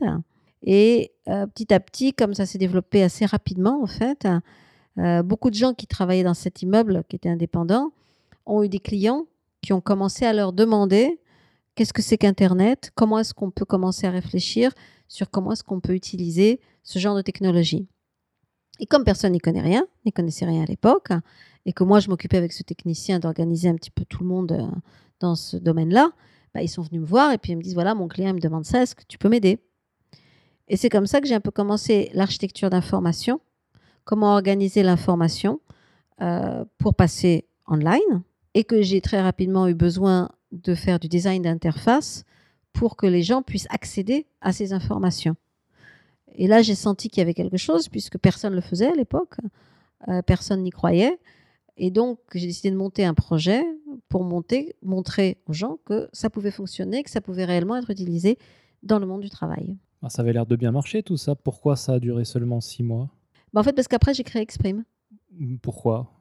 Parce que j'avais des clients, euh, admi- des administrations qui ne pouvaient pas euh, donner de, demander de projets à des prestataires individuels en freelance et qui avaient besoin d'une structure légale en phase 2 pour passer, pour, pour passer commande. Donc vous avez monté Exprime. Voilà. Est-ce que c'est difficile de monter une boîte, du moins à ce- à à cette époque, euh, au Japon cette époque-là, c'était super simple. Le plus dur à l'époque, c'était de trouver les 3 millions d'yens de capital qu'il fallait déposer en banque euh, pour, euh, pour enregistrer la société. Donc, euh, j'ai demandé à mon propriétaire d'attendre le loyer suivant. J'ai mis mon ordinateur euh, chez ma tante pour avoir les 3 millions à liquide. Mais c'était c'était pas du tout un problème. Ça s'est fait très rapidement. D'accord. Et tout à l'heure, vous avez parlé de Tatsuya. Donc vous avez monté la boîte avec lui. Voilà. Donc, quand j'ai commencé, moi, je faisais architecture d'information. À l'époque, je programmais également. Mais je n'étais pas designer. Donc, j'avais besoin de quelqu'un qui puisse concevoir une interface pour que euh, le client et les clients du client puissent accéder simplement à l'information. Je vous rappelle qu'on était encore sur des modems, donc il fallait que ce soit rapide, il faut que ce soit léger. Donc, j'ai cherché un designer qui non seulement sache travailler sur euh, Internet, sur Mac, donc en digital, ce qui était quand même pas la majorité à l'époque, mais qui comprennent aussi la nécessité de ce que c'était une interface et de la conception visuelle. Et on m'a présenté, après euh, moult péripéties, j'ai rencontré donc euh, Tatsuya Oka, qui était un designer qui était passé donc du design analogue au, au design digital et qui était tout à fait capable de créer en fonction des feuilles de route que, de ce que je lui demandais de faire. C'est comme ça qu'a commencé notre, notre association. Et on a commencé sur plusieurs projets, euh, donc des projets d'administration, mais aussi des projets personnels, puisque je continue à vouloir prouver euh, qu'on pourrait utiliser un jour ces technologies dans le monde du travail et dans le monde du travail non, sans avoir à dépendre d'un bureau physique. Euh, et c'est pour ça qu'on a créé nos premiers projets, en fait, avec toute une équipe de, de copains, en fait. Euh, C'était pas une garage, une garage society, c'était euh, c'était plutôt dans la cuisine qu'on le faisait, en fait. qu'on était toujours en train de boire et manger, mais euh, et, et de prouver qu'en en remote, donc en n'étant pas tous physiquement dans le même lieu, on pouvait tout à fait travailler. Vous avez cofondé la boîte ou vous êtes euh, l'unique fondateur et vous l'avez embauché? On a cofondé. Cofondé. D'accord. Et la boîte marche jusqu'à nos jours? Voilà, Exprime a fêté son 21e anniversaire le mois dernier. D'accord. Est-ce que vous avez des anecdotes par rapport à cette aventure?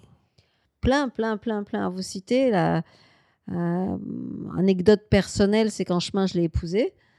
D'accord. Euh, Donc, je le trouvais tellement génial que voilà. Euh, et que le soir de notre mariage, c'était aussi le soir où on devait déposer euh, le projet qu'on avait choisi pour prouver que ça pouvait marcher de travailler, euh, de travailler en remote. Et donc, on a travaillé jusqu'à pas d'heure. euh, que la mariée, elle avait les un petit peu rouges le jour même, mais euh, c'était assez sympathique. Assez sympathique aussi de voir que bah, le projet que, j'avais choisi en fait pour, euh, pour prouver que le travail à distance pouvait fonctionner, je me suis dit pour motiver les équipes, toujours vidéo. Donc j'avais choisi un, un domaine que je connaissais et que quelques-uns de mes amis connaissaient, qui était la compétition architecturale. Et puis bon, pourquoi viser petit? J'avais pris, choisi comme projet le projet euh, pour la Bibliothèque nationale du Japon.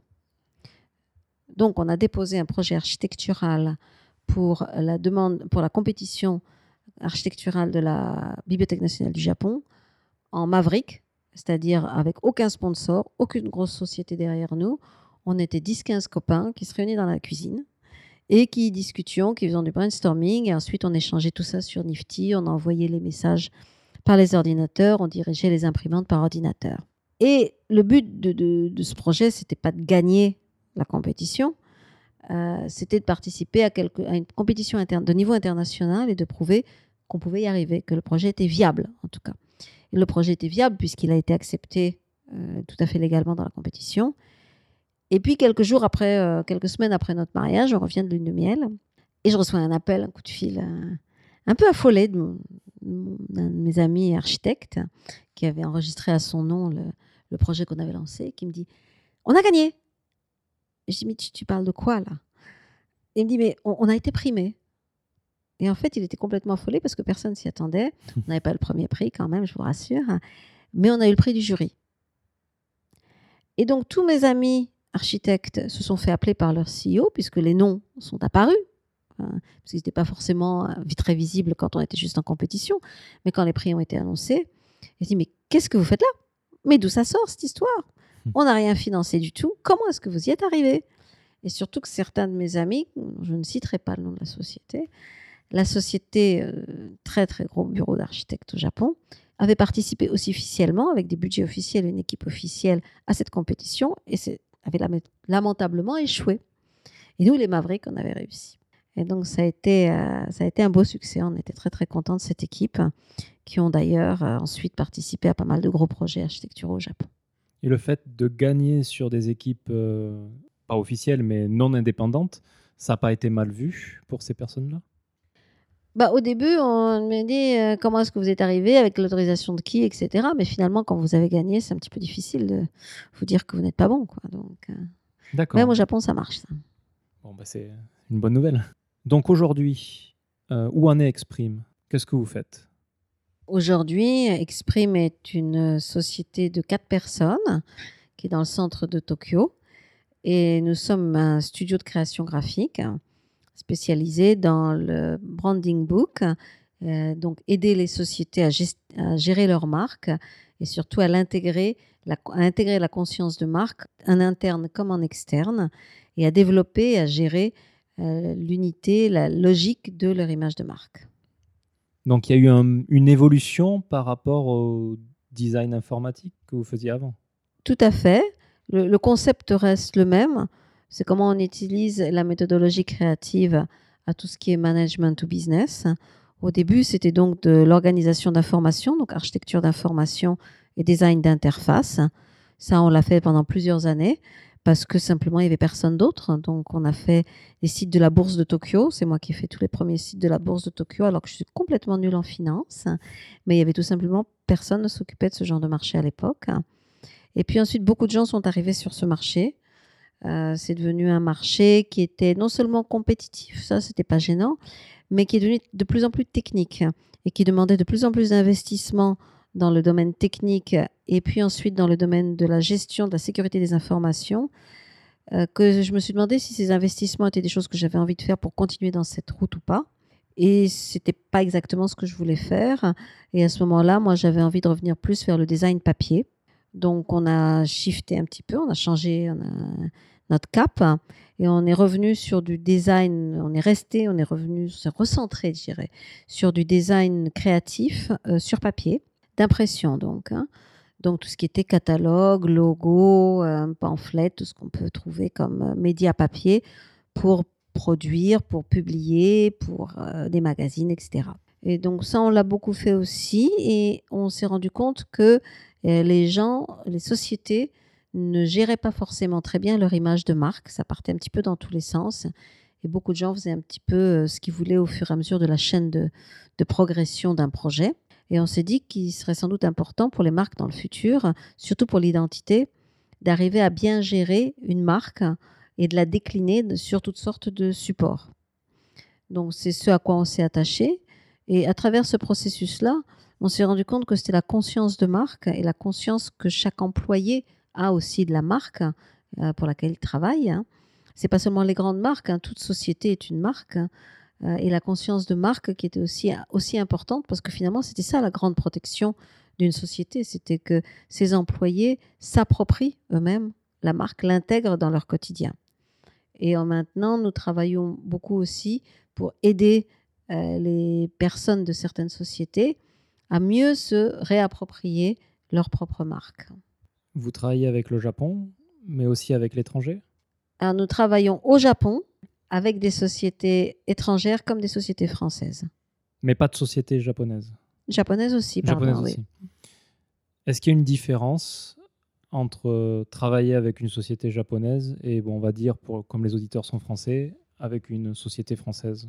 Dans mon cas, assez peu, puisque beaucoup des sociétés françaises ici euh, ont pour la plupart des employés japonais. Mhm. Donc au final, euh, quand, on, quand on est au, turbin, finalement, on travaille en japonais avec des japonais.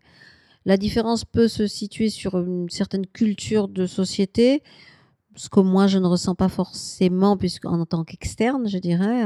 Et après, au niveau du CEO, euh, qui a une culture française ou japonaise.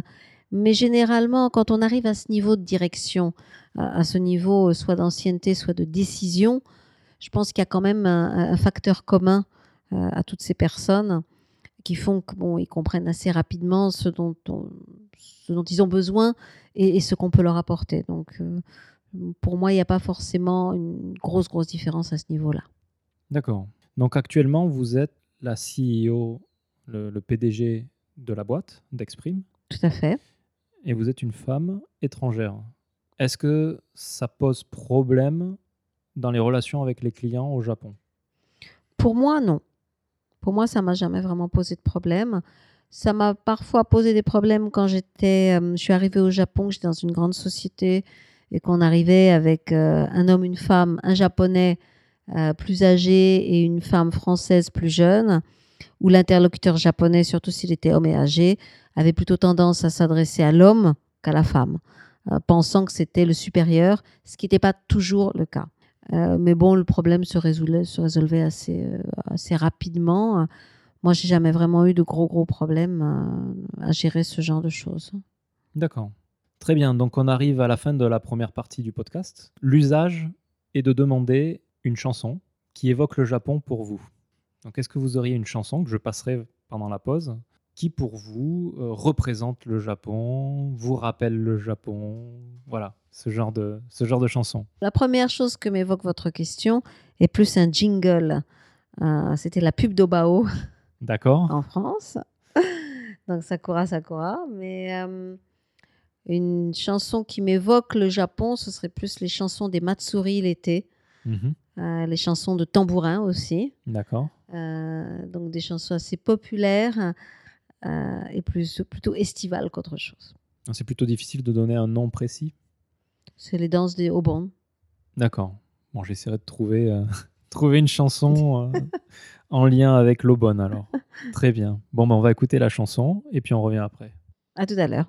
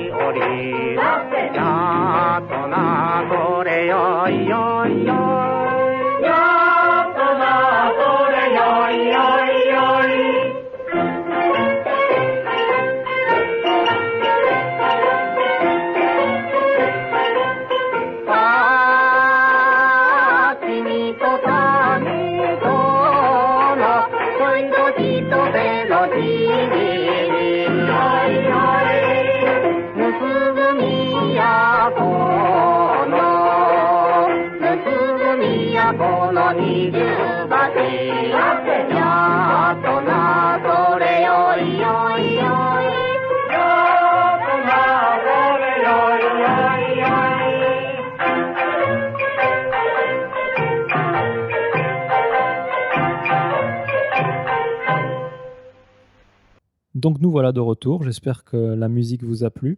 Alors on va passer à la question suivante. Allons-y. Entre le moment où vous êtes arrivé au Japon en 89 jusqu'à nos jours, j'imagine que, un, votre vision du Japon que vous aviez au travers du film de Kurosawa a changé, et que deux, ce que vous avez vécu sur le terrain, la façon dont les Japonais ont accueilli euh, les étrangers, vous, ça aussi, ça a changé en fait. Donc est-ce que vous pourriez parler de, de tout ça? Du changement du, Japon ou de comment je vois le Japon euh, depuis 30 ans. Bah, moi, j'ai vécu une époque où c'était l'époque de la bulle, donc la bulle économique japonaise, l'explosion de la bulle, le Lehman Shock, euh, le tremblement de terre, le tsunami. euh, il y a eu pas mal d'époques et différentes périodes au Japon, je dirais. Périodes beaucoup, beaucoup d'étrangers, des époques où tout le monde partait. Pour moi, ça n'a jamais vraiment été un, un- problème de survivre ici, euh, puisque c'était un choix aussi. hein. C'était plutôt une façon de mettre des, des- forces en commun euh, pour régler des problèmes.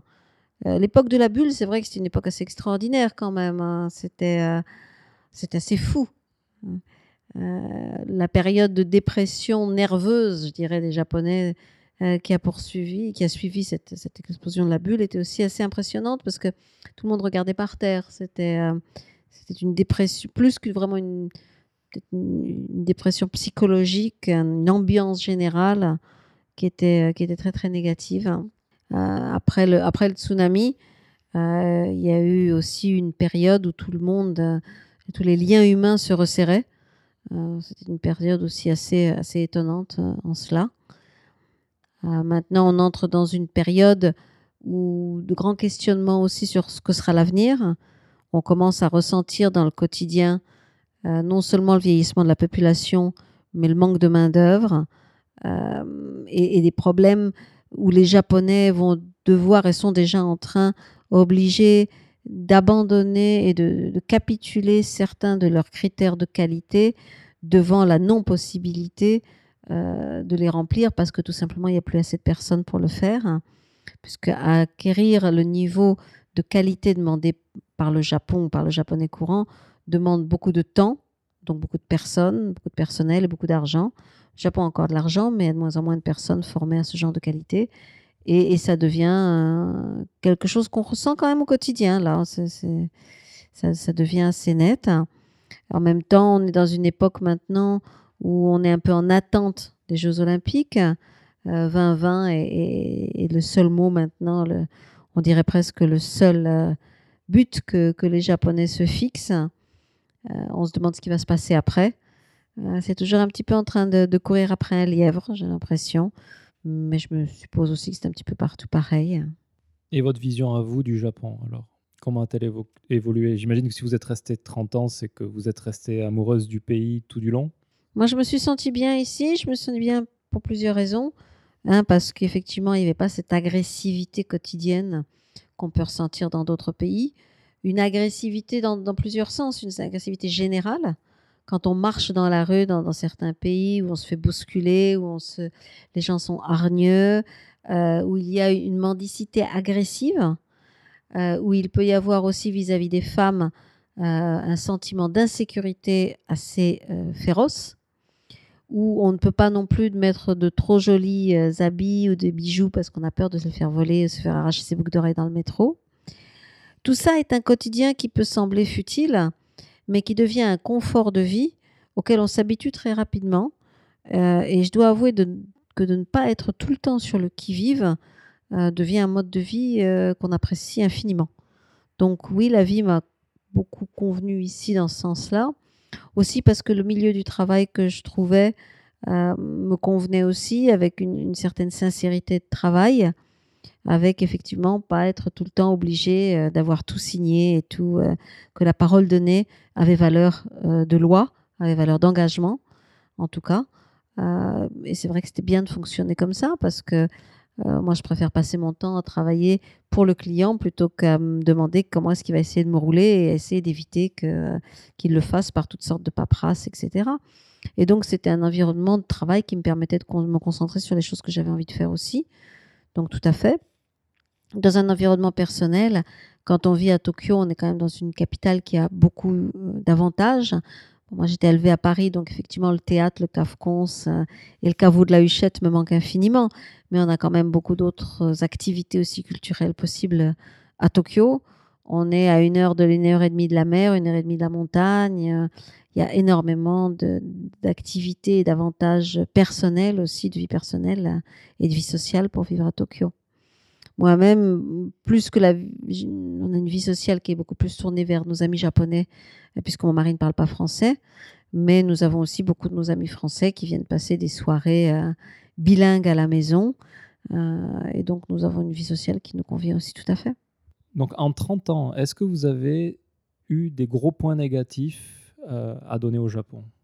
Ce qui m'a beaucoup surpris, c'est la hum, façon de penser des Japonais, qui est une- un, mode de pensée très très hiérarchique, et où en fait j'ai l'impression qu'ils ont tendance à reproduire les cycles hiérarchiques de la société dans tout ce qu'ils font.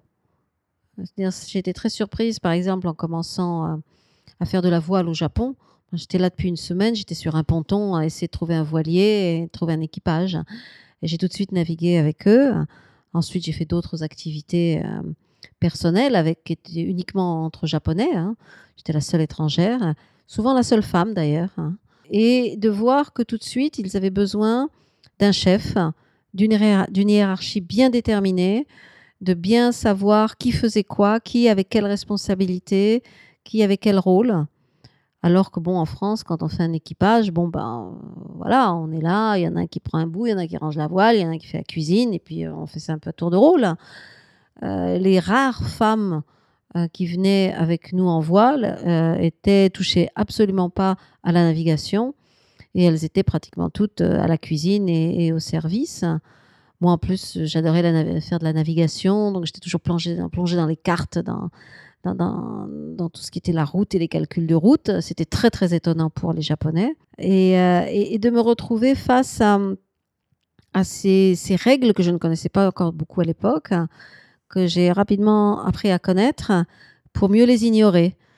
Euh, parce que j'ai décidé simplement que j'entrerais pas dans leur, euh, dans leur jeu de rôle, en quelque sorte, qui était de demander l'autorisation d'un homme ou du chef de bateau du capitaine pour aller sur le bateau d'à côté ou pour euh, euh, où on était complètement chaperonné, mais pas seulement parce que j'étais une femme, simplement parce que toutes leurs relations sont réglées, euh, sont prédéfinies par soit leur âge, soit le moment auquel une personne rejoint un groupe. Euh, il y a cette relation de senpai kohai, c'est-à-dire du frère aîné ou frère cadet, euh, cette relation d'âge donc, qui est pas seulement fonction de votre âge réel, mais aussi de l'âge, de l'ordre dans lequel euh, vous rejoignez le groupe. Euh, et ça, ça a été assez difficile à comprendre et ça reste pour moi euh, quelquefois une énigme. Et, ça reste aussi pour beaucoup d'employés dans les grandes sociétés japonaises un problème parce que même si un jeune peut avoir une bonne idée, simplement parce qu'il est jeune, son idée ne passera pas si quelqu'un de plus âgé a une autre position hiérarchique euh, euh, qui, prédomine. Et je pense pas que ce- je suis pas assez naïve pour me dire que les Japonais sont le seul à, avoir ce genre de problème. Mais ce qui m'a étonné, c'est de le rencontrer également dans des groupes de voile. Ensuite, j'ai fait de la moto dans les groupes de moto, dans les groupes pour faire de la calligraphie, dans les groupes pour faire de la danse, dans les groupes pour, pour les tambourins, pour euh, tout, tout est, sur ces schémas-là. Pour moi, c'était assez difficile à, à comprendre au début, à m'intégrer ensuite quand j'ai essayé. J'ai vite compris que j'y arriverais pas. Euh, et donc ensuite de m'en séparer ou de vivre avec ou sans. Comment vous l'expliquez, ce besoin de hiérarchie euh? J'ai pas forcément une explication. Moi, je suis pas sociologue. hein. Euh, je pense que la société japonaise a toujours fonctionné comme ça, qu'ils y trouvent un certain confort. Et c'est vrai que c'est très confortable. Il n'y a pas de question à se poser. La, la ligne de décision, la ligne de responsabilité est établie. Donc, euh, je pense que ça vient du- d'une époque beaucoup plus ancienne aussi, où ils ont été habitués à ce genre de fonctionnement, euh, qui n'ont pas trouvé la nécessité euh, de changer ce genre de cadre jusqu'à récemment, en tout cas, puisque je pense que ça doit commencer un petit peu à changer. Mais tant qu'on n'est pas poussé à une certaine nécessité de changement, pourquoi changer quelque chose qui fonctionne? Je pense que c'était un petit peu aussi la, la conception japonaise. Le japonais n'est pas non plus forcément à la recherche du- d'une innovation, d'un changement pour le changement. Et s'il n'y est pas poussé, si l'être humain n'est pas poussé à changer, euh, est-ce qu'il change? Et ça n'enlevait pas le, le fun de vos activités? Pour moi, non, puisque je me suis posée en dehors de la hiérarchie. Mais ça n'empêchait pas l'intégration du tout? Ça a empêché une certaine intégration, je pense. Mais euh, au final, j'ai- j'aime à penser euh, que ça n'a pas été non plus, dans tous les cas, euh, un élément de rupture. Vous avez gardé relation avec les gens de la voile, les gens de la moto? Tout à fait. euh, en tout cas, ceux de la voile, c'est toujours de, de grands, grands amis. Ce sont les premières personnes que j'ai rencontrées au Japon. J'ai des amis de plus de, de plus de 30, de plus de 20 ans à 30 ans, avec lesquels il est très plaisant de pouvoir justement plaisanter sur le japonais que j'utilisais à l'époque. Euh, pour d'autres groupes, ça s'est un petit peu moins bien passé, donc euh, j'ai pas forcément gardé contact avec eux, mais euh, ce sont quand même de bons souvenirs. C'est une question qui revient souvent, mais l'amitié avec les Japonais. Alors, ce podcast, ça devrait être le huitième ou le neuvième. Et jusqu'à présent, c'est à peu près 80% des gens que j'ai interrogés n'ont pas réussi à avoir une amitié sincère avec des Japonais. Quand, je dis sincère, c'est pas le bon mot, mais euh, n'ont pas réussi à avoir une, amitié profonde avec des Japonais. Euh, ils trouvent que c'est plus facile d'en avoir avec des Français ou des étrangers. Que- que- Qu'en pensez-vous? Oula, je, n'irai pas jusqu'à euh, donner, porter jugement ou, exprimer une, impression sur un, un cadre d'une nationalité vis-à-vis d'un caractère humain. Je pense que la langue et la culture sont toujours un, un problème de communication, mais quand on a vraiment envie d'aller vers l'autre, euh, les deux font un effort. Il est sûr que s'il n'y en a qu'un seul côté qui fait un effort, c'est un petit peu frustrant. J'ai beaucoup d'amis IEI personnels.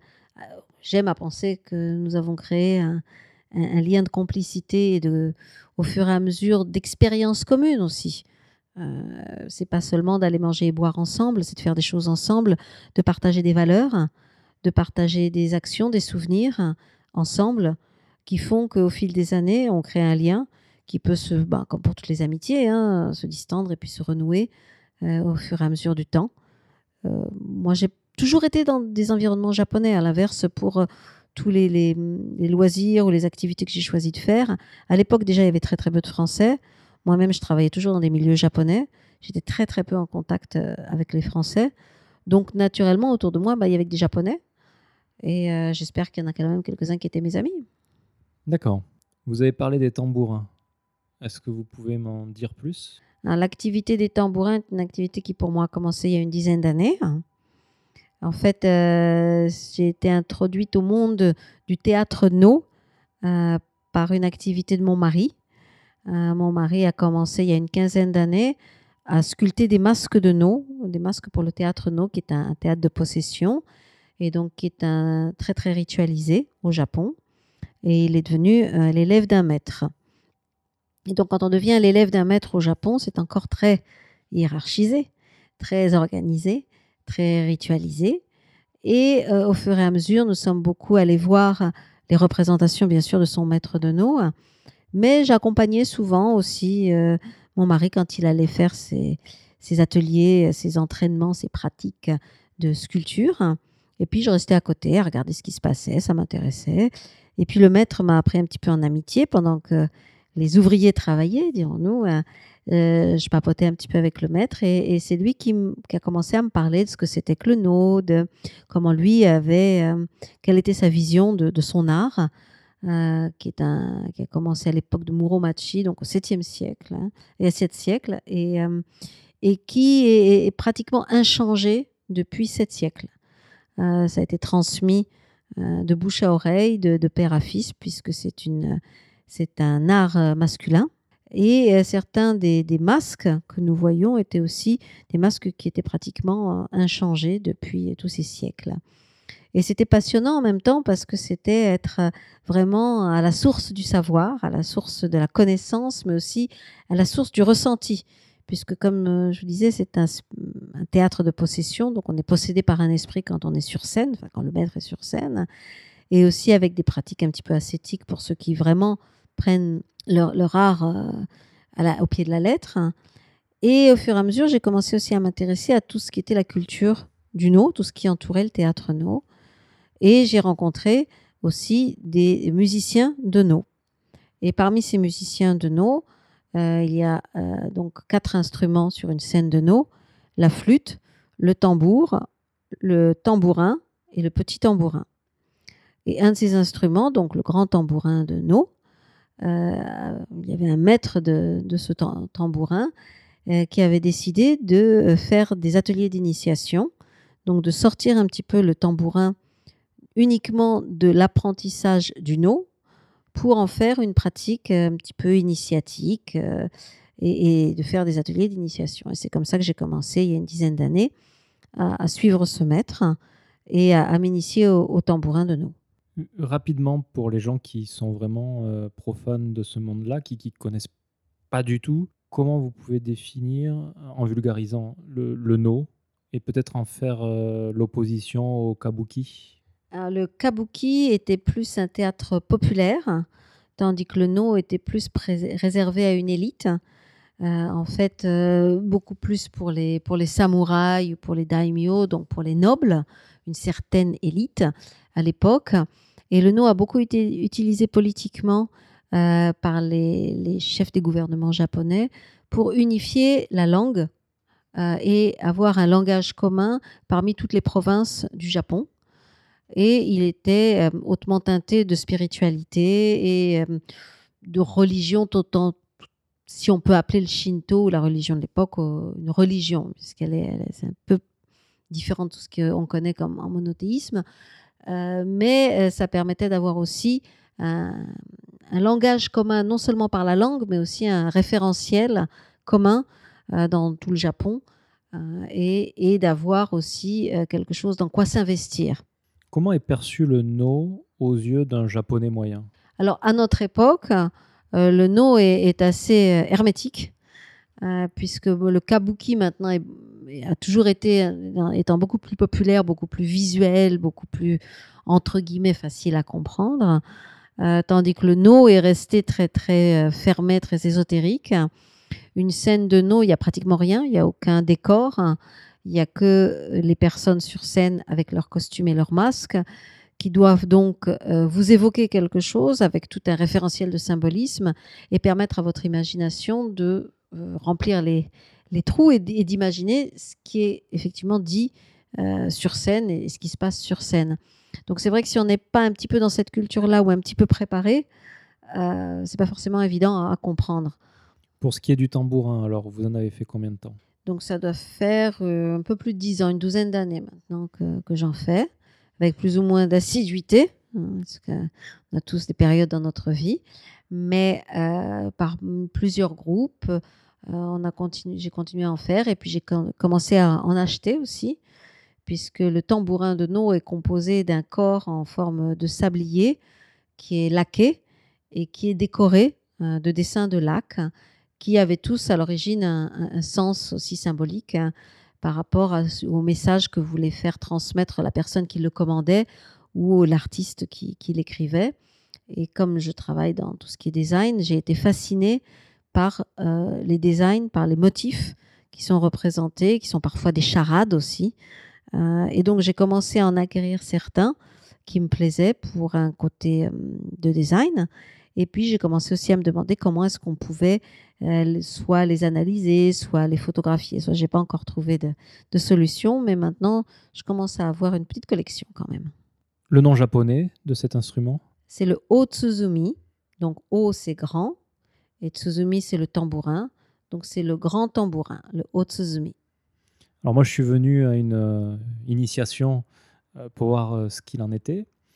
Peut-être ce serait intéressant de raconter aux auditeurs euh, tout le rituel euh, pour, euh, eh bien, pour arriver au final à en jouer, sachant que moi, le ressenti que j'en ai eu, c'est que ce n'est pas un instrument de musique, c'est plus un instrument que l'on utilise dans un rituel assez bien accordé, mais on n'en fait pas pour faire de la musique au final. Tout à fait, on n'appelle pas le Otsuzumi un instrument de musique, on l'appelle un instrument de la voix. Donc ça s'écrit par les deux caractères justement de l'instrument de la voix, dans le sens où le, but euh, final de la pratique que j'en fais en tout cas, n'est pas de sortir un do, ré, mi, fa, sol, un- une note juste, mais d'arriver à trouver quelle est sa note à soi. Donc la pratique un petit peu de, de- la philosophie, je dirais, derrière la pratique de cet instrument, c'est d'arriver à bien se connaître et en se connaissant à trouver sa propre voix et aussi à comprendre qu'il est complètement inutile d'essayer de ressembler à la voix du voisin parce qu'on n'y arrivera jamais parce que de toute façon le voisin est le voisin et que nous on est nous. Donc c'est aussi apprendre un, un processus qui nous aide à nous comprendre et à nous accepter comme nous sommes aujourd'hui, puisque c'est aussi un carpe diem. Il y a une, notion du, fait que le son que vous sortirez aujourd'hui ne pourra jamais, jamais être reproduit. Donc, il faut aussi apprendre à être à l'écoute pour bien pouvoir apprécier ce son euh, qui, qui, est, euh, qui va disparaître. Il faut monter le Tsusumi aussi. Tout à fait. Le Tsuzumi a la particularité au Japon d'être, euh, je dis au Japon parce que c'est un instrument qui a traversé l'Inde, la Chine, la Corée et qui est arrivé au Japon en changeant de forme en fait. Beaucoup des instruments ont, et de la musique et certains des arts sont, sont venus du continent et ont été complètement transformés par les Japonais comme ils transforment beaucoup de choses. Et il a la particularité au Japon d'être complètement montable et démontable et d'être monté avant chaque représentation et démonté immédiatement après chaque représentation.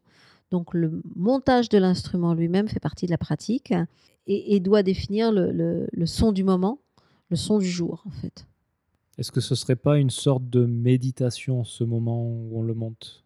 Je préfère le terme de symbiose. Le moment euh, méditation, peut-être que j'utilise mal le terme, me semble plus euh, euh, immobile, Euh, tandis que le, montage du tambourin, c'est plus dans l'action, arriver à, à se confondre, à se joindre, à entrer en symbiose avec tout ce qui est autour de nous, avec l'air, avec l'humidité, avec le bruit, avec les gens, avec les animaux, avec tout ce qui est mobile et immobile, pour finir par paraître une partie de ce tout. Une autre chose qui m'a marqué, c'est que lorsqu'on en joue, je vois pas d'autre mot en français, on utilise aussi beaucoup la voix au final. On fait pas que de la percussion, mais on, fait des cris en fait. Tout à fait, on pousse des cris. C'est pour ça quand on fait, euh, quand il y a des enfants qui viennent participer, ils se roulent par terre de rigolade. Euh, en fait, c'est plus la respiration.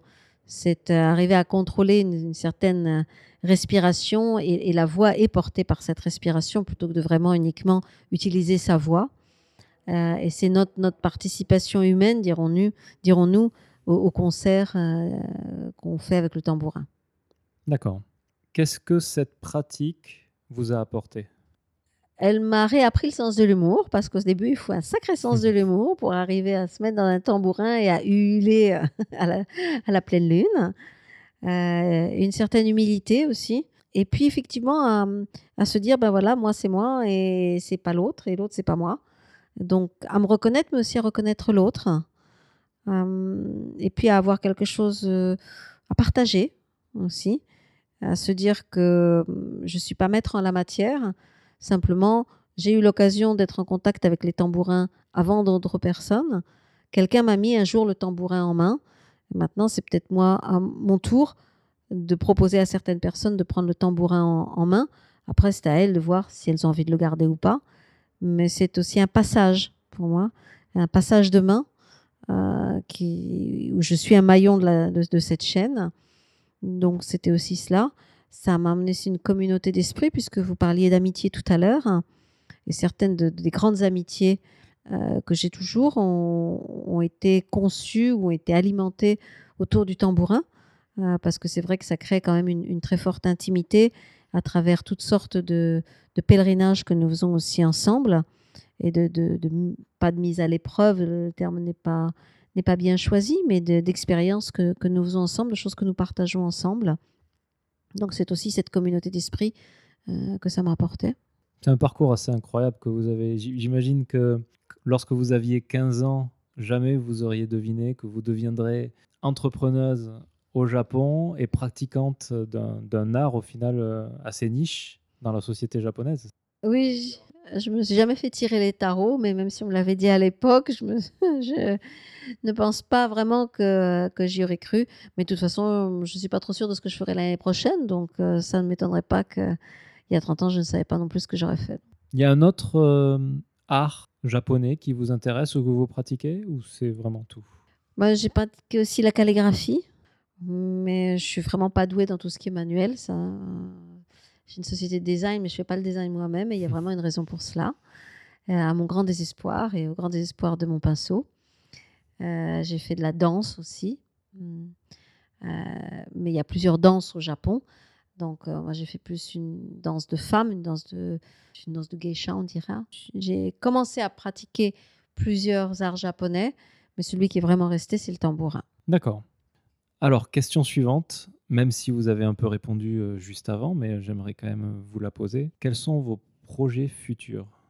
Alors, projet futur, euh, ma to-do list est, euh, sans fin. C'est ce que me disent souvent euh, mes amis et mon mari. Euh, Il y a plusieurs projets euh, sur le feu. Là, on est en train de remettre les motos en route dès qu'il va faire un petit peu plus beau au Japon pour refaire un pèlerinage. Donc, euh, nous pensons faire un pèlerinage euh, en moto vers Kumano, qui est l'équivalent des chemins de Compostelle en France. Donc, les chemins de, Kumano sont les jumelés avec les chemins de Compostelle et sont enregistrés au patrimoine mondial de l'UNESCO. Ce sont de superbes euh, chemins à faire à pied, en voiture, en moto, euh, tout ce que vous voulez, mais c'est vraiment une expérience extraordinaire que je conseille vraiment à, tout le monde de faire. hein. Euh, moi, je le fais chaque, ch- chaque année depuis une dizaine d'années. Donc, c'est quelque chose que maintenant on fait à deux motos avec mon mari. Donc, ça, c'est un projet euh, à planifier parce que quand même pas tout près. Euh, voilà. Et puis, bon, euh, on planifie beaucoup les vacances, hein, mais il n'y en a pas beaucoup au Japon, comme toujours. hein. Euh, Il y a plein de choses à faire dans le milieu professionnel puisque bon, bah, les Jeux Olympiques arrivent. Il y a beaucoup de choses qui bougent au Japon en ce moment aussi parce que au point de vue technologique et au point de vue humain, c'est une période où je pense que le Japon est en train de changer infiniment, va changer très très vite. Et donc en même temps, c'est passionnant d'être ici parce qu'on est aux premières loges pour voir comment ça se passe, même si ce sont des problèmes que le reste du monde va aborder un jour. Le Japon est peut-être un petit peu en avance là-dessus. Et ça va être très intéressant de voir comment au quotidien, il arrive à régler ses problèmes et d'en- et d'en être partie aussi, d'en être partie prenante et- et active également. D'accord. Donc, euh, il y a une petite question rituelle que je pose à chaque fois. Pour les gens qui veulent venir au Japon, euh, en général pour y vivre, pas en touriste, est-ce que vous auriez des conseils? De savoir pourquoi ils viennent, ce qu'ils veulent y faire. Euh, parce que venir ici pour muser, on continue à muser et on ne trouve pas forcément ce qu'on a vraiment envie de faire. Donc d'avoir quand même une bonne, une bonne vision de ce qui sont, ceux qui sont et ce qu'ils veulent être. hein. Euh, avoir soit un métier, soit un don. Avoir une certaine quand même connaissance du japonais ou être prêt à passer les premiers mois en apprentissage intensif du japonais euh, parce que les Japonais sont absolument pas polyglottes et que de toute façon, à un moment, si vous avez l'intention de rester, euh, la langue du pays, surtout ici, sera votre clé pour, pour passer quand même un petit bout de vie sympathique et justement intéressant et enrichissant pour vous et pour les autres aussi. hein. Est-ce que c'est difficile maintenant, de nos jours, de venir euh, s'implanter au Japon, de venir vivre au Japon? Ça dépend de votre motivation et de votre euh, pugnacité à vouloir le faire. Je pense que c'est pas évident. Je n'ai pas de point de comparaison vis-à-vis d'autres pays. hein. Hum, Je sais que c'est quand même pas une société super ouverte sur l'étranger, bien qu'il soit obligé de s'ouvrir maintenant parce que pour plein de raisons, euh, aussi le manque de personnel. Donc, on, on peut trouver beaucoup plus facilement du travail maintenant au Japon qu'il y a quelques années en tant qu'étranger. Euh, ceci dit, j'embauche pas non plus n'importe quoi pour n'importe quel job. hein. Donc, je dirais que c'est plus facile dans ce sens-là. Euh, ceci dit, c'est c'est pas un pays facile non plus. Et euh, de votre point de vue, je vous ai posé un peu la question euh, avant, mais j'aime bien la reposer ici. Un point positif, un point négatif du Japon, qu'est-ce que vous diriez? Bah, le point positif pour moi serait euh, un point positif. C'est le premier qui me viendrait à l'esprit pour des gens qui ne sont pas venus au Japon. C'est une certaine douceur de vivre. C'est ce que j'évoquais tout à l'heure dans un, euh, confort psychologique euh, qui peut sembler puéril, mais qui finalement au quotidien, quand on n'est pas tout le temps, tout le temps, tout le temps sur la défensive, c'est vrai que ça change aussi le caractère, ça change sa propre agressivité vis-à-vis de toutes sortes de choses pas seulement vis-à-vis des autres, mais vis-à-vis de son quotidien, vis-à-vis de son énervement, de son état mental, de son état physique également. Donc le point positif, euh, je pense que c'est- cette sécurité psychologique euh, dans laquelle on, on peut vivre au Japon euh, qui me semble quand même un, un- un gros point positif. hein. Le point négatif, un point négatif, les tremblements de terre. Comment vous l'avez vécu le tremblement de terre? À Le tremblement de terre, moi, j'étais à mon bureau. Euh, j'ai eu la chance d'avoir autour de moi toute mon équipe, donc j'ai pas eu à aller repêcher aux quatre coins de Tokyo. Euh, ça a pas mal secoué. Moi, j'étais à Tokyo, hein, donc euh, ça a pas mal secoué. Donc tout de suite, on a vu les gens qui commençaient dans un immeuble, dans un centre, dans- une zone qui, qui a beaucoup de bureaux à Tokyo. On a vu tous les gens descendre dans la rue et suivre certaines consignes de, de sécurité euh, avec des casques sur la tête. Euh, nous, on a vérifié que les, j'ai tout de suite vérifié que les lignes de communication fonctionnaient parce qu'on avait des employés avec des familles et que je savais que dès qu'on serait sorti dans la rue, les téléphones portables n'allaient plus fonctionner. Euh, donc, on a commencé par prendre contact avec les familles pour s'assurer qu'on pouvait rentrer en contact avec eux. Il n'y avait pas de grosses secousses, il n'y avait pas de fissures dans l'immeuble. Euh, on sortait, on n'avait plus rien. Euh, alors que là, on avait encore de l'eau courante, euh, ça fonctionnait encore. Donc, j'ai donné l'ordre à mes employés de ne pas sortir. On est resté dans l'immeuble, donc on a eu accès à l'information. C'est comme ça qu'on a vu le tsunami aussi arriver sur nos écrans. Donc, moi, j'ai pu être en communication aussi avec ma famille en France pour leur dire surtout n'allumez pas la télé, parce que je me doutais de ce qui allait être transmis. À ce moment-là, euh, j'ai réuni mes employés. Euh, je leur ai dit bon, ben, ce soir, vous n'allez certainement pas pouvoir rentrer chez vous. Maintenant qu'on sait que vos familles sont en sécurité, vous allez sortir et nous trouver de quoi manger et boire. Et nous, on, s'est séparés en deux équipes. Euh, donc, ensuite, on, est allé dîner avec tous les employés. On, on s'est détendu, on a désamorcé un petit peu l'impact psychologique de la chose. hein. Ensuite, j'ai fait rentrer tout le monde. On s'est préparé pour passer la nuit au bureau. Et puis à ce moment-là, c'est vraiment Tokyo. euh, les lignes de métro se sont mises à fonctionner. Alors on a passé plusieurs heures encore à aider euh, des amis et des connaissances qui étaient coincés à l'extérieur sans moyen de communication à faire des relais de communication euh, pour les gens qui voulaient savoir où était leur famille. Et puis quand j'ai vu que les, les moyens de transport fonctionnaient effectivement, j'ai laissé deux personnes, deux de mes employés rentrer chez eux. Et j'ai pris mes autres employés qui sont venus dormir chez moi, puisque moi j'habitais à 30 minutes à pied du bureau. Donc on est rentré dans un Tokyo qui à ce moment-là était désert, parce que tout, le monde s'est déversé dans les rues toute l'après-midi. Les rues étaient noires de monde, puisque tous les gens qui étaient dans les immeubles étaient dehors, étaient dans les parcs, étaient dans les rues. Les gens sont rentrés chez eux à pied, parfois avec plusieurs heures euh, euh, de marche pour rentrer chez eux, sans aucun moyen de communication, sans eau, sans quoi que ce soit. Euh, et donc, on a attendu un petit peu que tout ça soit fini et on est rentré à pied euh, chez nous, euh, dans un Tokyo qui était en même temps très calme. C'était, c'était un peu surprenant ce, ce- ce silence qu'on avait dans la ville. Et puis après, ben voilà, il y a eu, Fukushima, il y a eu tout ce qui s'est passé ensuite, tout ce qu'on a pu voir après le tsunami.